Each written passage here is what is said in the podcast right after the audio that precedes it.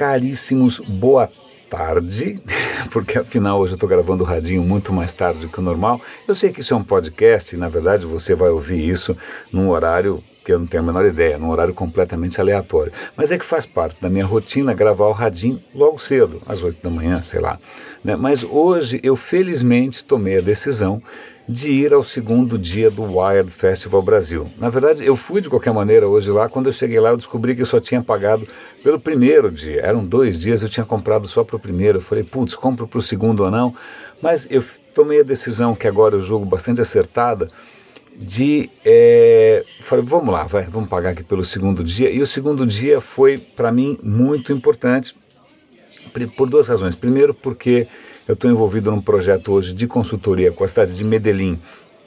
E as duas primeiras palestras tiveram tudo a ver com isso. E em segundo lugar, por até inspiração pessoal. A primeira palestra, eu vou dar link aqui, é de um estúdio de inovação e design holandês, eles são de Roterdã, na verdade, chama Estúdio Rose Gaarde, eu devo estar falando isso completamente errado, porque o holandês não é uma das línguas mais amistosas e amigáveis do planeta, pelo contrário. É, mas o rapaz que apresentou, que é o Dan, é realmente uma figura amistosa e amigável e realmente fascinante. Eu até gravei um trechinho da, da apresentação dele, mas eu vou ver se, se isso foi gravado oficialmente, eu vou compartilhar com vocês. De qualquer maneira, eu vou dar link para o trabalho deles. O que acontece? Eles têm feito projetos de design de inovação muito voltados para cidades, para tornar as cidades mais humanas, mais dignas, mais inspiradoras, tal. Então, o primeiro projeto que ele mostrou era é, eles pegaram um, uma uma ciclovia e inspirados no Van Gogh, eles colocaram pastilhinhas fosforescentes na, na, na, pista. Então, de noite, a rodovia, essa ciclovia, ela brilha de noite como se fosse aquele quadro Céu Estrelado do Van Gogh. Porra, super bacana. E tinha N outras intervenções, mas o que realmente me interessou é que eles, ele tinha ido para Pequim, Beijing uma vez, ficou tão impressionado com a poluição que ele teve uma ideia que acabou se transformando numa torre de purificação do ar por eletrostática. É, a ideia, eu, eu vou dar o link aqui para vocês verem o vídeo, muito bacana. É, é, eu vou faço questão que vocês deem uma olhada, porque é bacana ver gente com essa pegada né? e conseguindo, inclusive, montar um negócio é, sustentável, um negócio rentável, é, com um propósito tão bacana. Ele até contou, ele, ele é chamado por cidades do mundo inteiro. Eu falei, eu fui chamado por Pequim, eu fui chamado pela cidade de não sei o que na França. Ele mostrou também uma instalação, espero que vocês vejam no site dos caras, que ele fez dentro de uma igreja barroca, provavelmente, é francesa. Cara, uma instalação sensível à temperatura das pessoas, cara, gênio. Bom, estou aqui me, me, compartilhando um pouco do meu entusiasmo. É que é realmente invejável ver quando algo tão legal vira um negócio é, sustentável, que faz diferença, que impacta a vida das pessoas. Cara, já, já tem aí bastante coisa para te inspirar no final de semana. E aí, é, outra coisa interessante foi que eu também, bom, eu me apresentei, peguei cartão, vou conversar com esse cara, ainda mais porque ele também vai trabalhar com Medellín. A segunda palestra foi o diretor de crescimento do Waze na América Latina, que é um brasileiro, Paulo Cabral, ele mora em São Francisco, nos Estados Unidos. Também uma palestra bárbara, é extremamente interessante ver. É, eu vou tentar, eu vou dar link para vocês aqui para um, um vídeo que eu gravei. Ah, não, que eu gravei não, na verdade eles gravaram numa palestra do Waze aqui em São Paulo, mostrando como é que eles alavancam né, a, o crowdsourcing, como é que eles, a comunidade, a colaboração das pessoas, como é que eles incorporam isso num produto cuja missão é melhorar a vida das pessoas. Eles têm como missão reduzir, é, é, economizar para você cinco minutos por dia. Então eu vou dar link para esse material do Waze. Essas foram as duas coisas que eu vi hoje de manhã. Já me valeu o dia, voltei para casa, tinha mais o que fazer, inclusive gravar aqui com vocês o radinho. Mas eu tenho outras notícias rápidas para comentar que eu acho que são interessantes.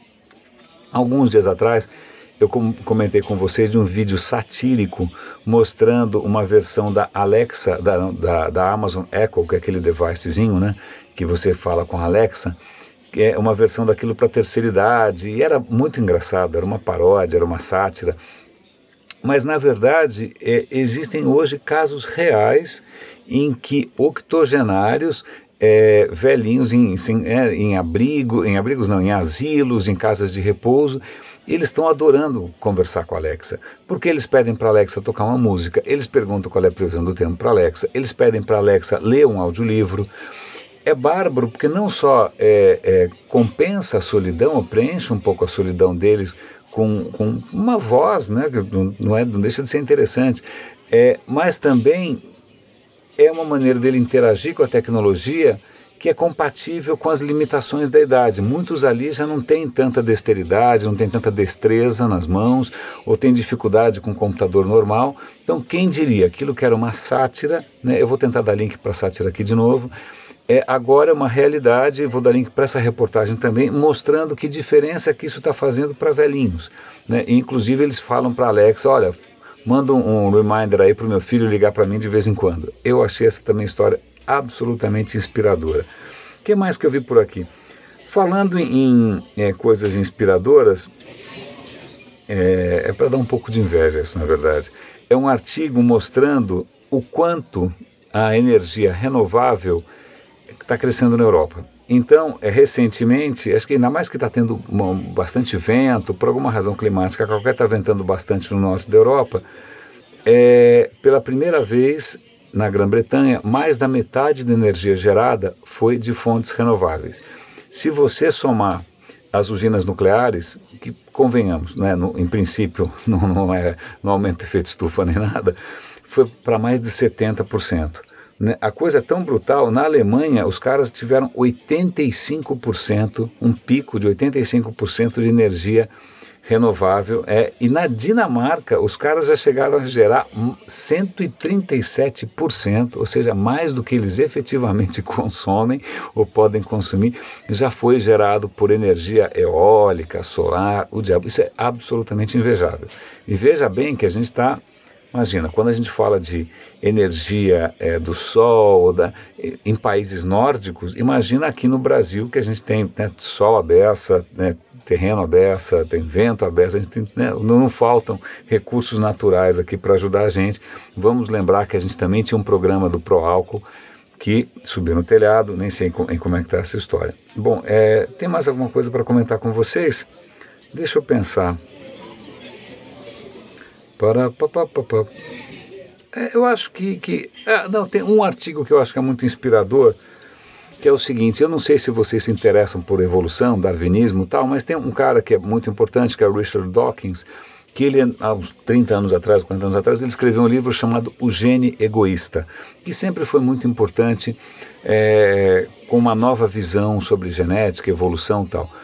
É, Hoje existem estudos que mostram que esta coisa, entre aspas, do egoísmo, né, é, é, talvez tenha um contraponto, porque existem criaturas que são sociais, existem criaturas que cuidam dos menos favorecidos, existem criaturas que realmente só prosperam se elas tiverem numa sociedade equilibrada. Eu não estou falando de seres humanos, eu não estou falando de formiga, abelha, ah, qualquer. Estou falando de árvores. É um artigo super bacana, curtinho, na verdade ele é um resumo de um livro. Eu não li o livro, então é, fiquei empolgado, quero ler.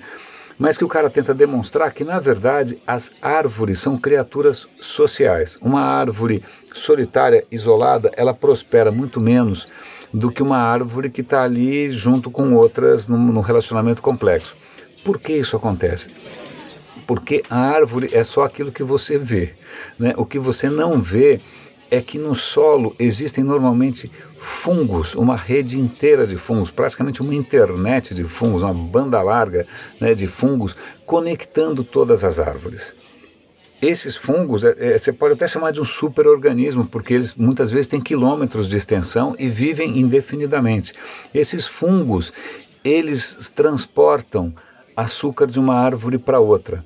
Então, se tem uma árvore que está um pouquinho mais pobrinha, ele pode perfeitamente transportar um, uma parte do açúcar de uma árvore que está um pouco mais, né, mais folgada e é como se ele estivesse criando um welfare state, um estado de bem-estar. Né? Ele está fazendo um programa de redistribuição de renda, o fungo. Então, as árvores, de uma certa maneira, através dessa simbiose com os fungos, elas cuidam umas das outras. Tem mais, algumas árvores, quando são atacadas por insetos, elas emitem um alerta químico, soltam no ar substâncias químicas que vão avisar as outras árvores que tem um ataque acontecendo. Então preparem suas toxinas mais brutais, né? preparem-se que lá vem os gafanhotos ou coisa pior. O que mais que tem aqui? Eu achei muito interessante. É, de qualquer, o cara tem, inclusive, toma a liberdade de chamar isso de, ao invés de ser World Wide Web, né, que é como a gente brinca, ele chama de Wood Wide Web, né, é uma internet feita de madeira. Né, eu achei muito legal. É, isso é, é, é, eu acho que é muito inspirador você enxergar a natureza e a vida como sendo colaborativa, como sendo social, né, como sendo complexa por natureza eu acho que toda vez que a gente tenta ver as coisas de maneira isolada, né, como átomos, como indivíduos, etc. e tal, a gente está empobrecendo aquilo que a vida realmente é. A vida floresce mesmo como é, na, na, colaboração e, na, e na, em relacionamentos complexos em que todo mundo sai ganhando. Então está aqui um artigo bacaninha, espero que inspire vocês nesse final de semana. É, eu acho que é isso. Muito obrigado pela audiência a semana toda. Espero que você compartilhe o Radinho com seus amigos. O Radinho, de novo, não é monetizado. Isso é, eu faço isso porque eu gosto. Espero que isso toque o coração de mais pessoas. René de Paula Júnior falando aqui no Radinho de Pilha. Um super abraço e bom fim de semana.